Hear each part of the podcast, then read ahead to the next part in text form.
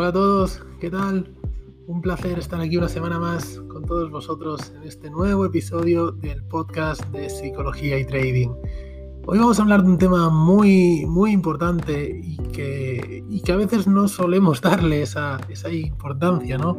Y es el respeto por nosotros mismos y sobre todo el, el respeto por nuestra, nuestro trading. Y, qué es el respeto por nuestro trading? Bueno, pues en definitiva, quien, quien es el juez quien dice si estamos respetándonos nuestro trading es nuestra cuenta, ¿no? Por lo tanto, vamos a, ver cómo debemos respetar nuestra cuenta de trading.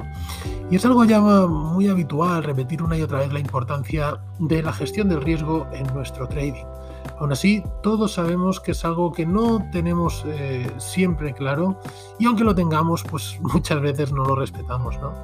Nuestra cuenta de trading, nuestro capital, es nuestra herramienta de trabajo. Es como si un pintor no, no cuidara sus pinceles, ¿no? No, los, no los limpiara después de utilizarlos o, que un deportista no cuidara su cuerpo, o que un taxista no cuidara su coche, ¿no? Son, como veis, son profesiones con su correspondiente herramienta de trabajo. Y nuestra herramienta de trabajo no deja de ser otra que nuestra cuenta de trading. Por lo tanto, es absolutamente eh, necesario cuidar estos elementos, ya que si no, eh, estos van directamente relacionados con los ingresos que podemos obtener. Es más, si no los cuidamos como es debido, pues estos ingresos se pueden ver reducidos incluso eh, suponernos mayores gastos.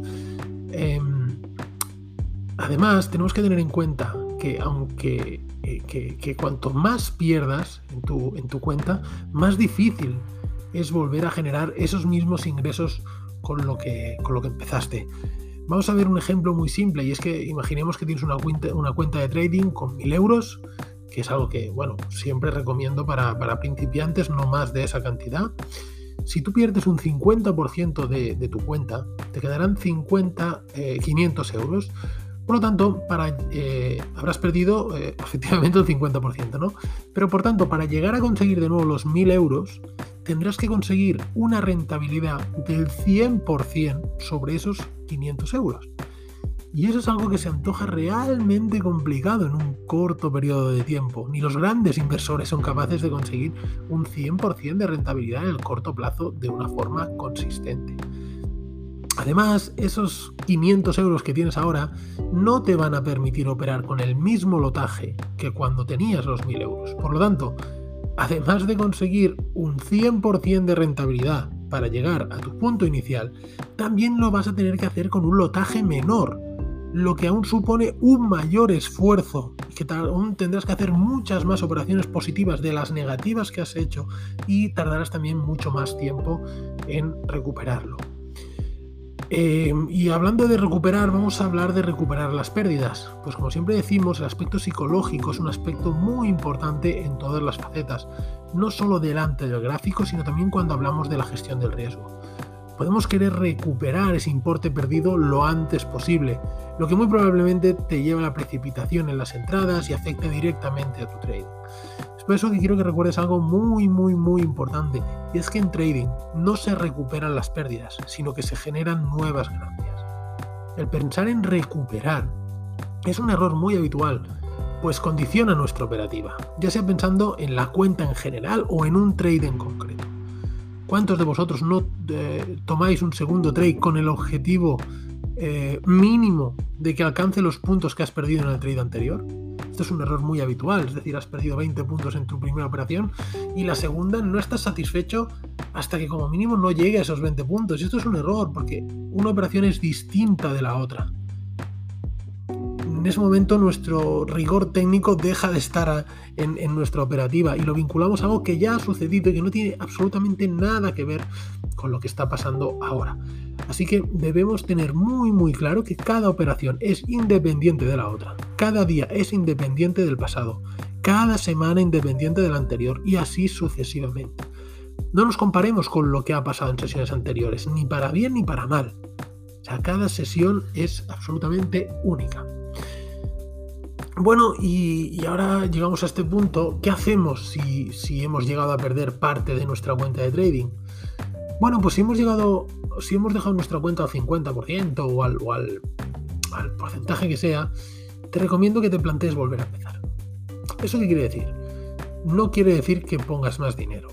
Yo creo incluso que eso sería una irresponsabilidad si te has demostrado que no eres capaz de operar y aún le pones más dinero, sino que ese dinero lo transfieras a otra cuenta, por ejemplo, dentro de tu mismo broker, pides que te abran una cuenta paralela y lo transformas allí, lo, traspasas allí. De esta forma, pues tus estadísticas de broker se, se reiniciarán y digamos que empezamos de cero ayuda a tu mente a empezar de cero y empiezas con un capital de pues 500 euros en el ejemplo que, que, hemos puesto. Y olvídate de, que has perdido 500, no, empieza hoy, el día empieza hoy, empiezas con 500 euros, es tu capital inicial y a partir de hoy empieza un nuevo camino.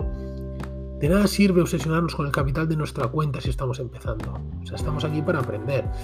Y si empiezas trabajando con medio euro el punto, un euro el punto, mm, con una buena gestión de riesgo va a ser muy complicado que, eh, que quemes tu cuenta. No vas a ganar mucho con ese lotaje, también te lo digo. No tenemos que ser, tenemos que ser realistas, ¿no? Eso es una realidad. Pero es que ahora no estamos aquí para ganar dinero, estamos aquí para aprender.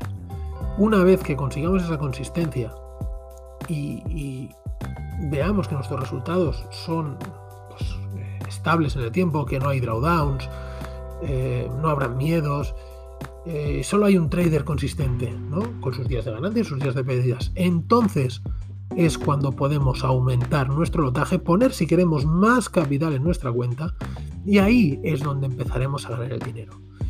Ese será el momento de, aumentar el lotaje y sin darnos cuenta, poco a poco iremos generando más ingresos. Pero insisto, esto es una segunda fase. La primera es conseguir esa consistencia en nuestro trading. Olvídate del dinero, mantén una buena gestión del riesgo y eh, piensa en los puntos que consigues. El dinero ya vendrá. Sobre todo, respeta tu cuenta, porque sin ella no puedes seguir haciendo trading. ¿De acuerdo? Bueno, lo dejamos aquí esta semana. Dejar vuestros comentarios, eh, sabéis que, que, me ayudan mucho. Con vuestra opinión y con ideas para nuevos podcasts, recordad de visitar también la página psicologiaytrading.es, donde tenéis toda la información sobre el curso de trading o las sesiones de mentoring individualizadas que hacemos. Y nada, como siempre, cualquier duda eh, estamos en contacto y como no, nos veremos la semana que viene. ¿De acuerdo? Venga, un saludo, hasta luego.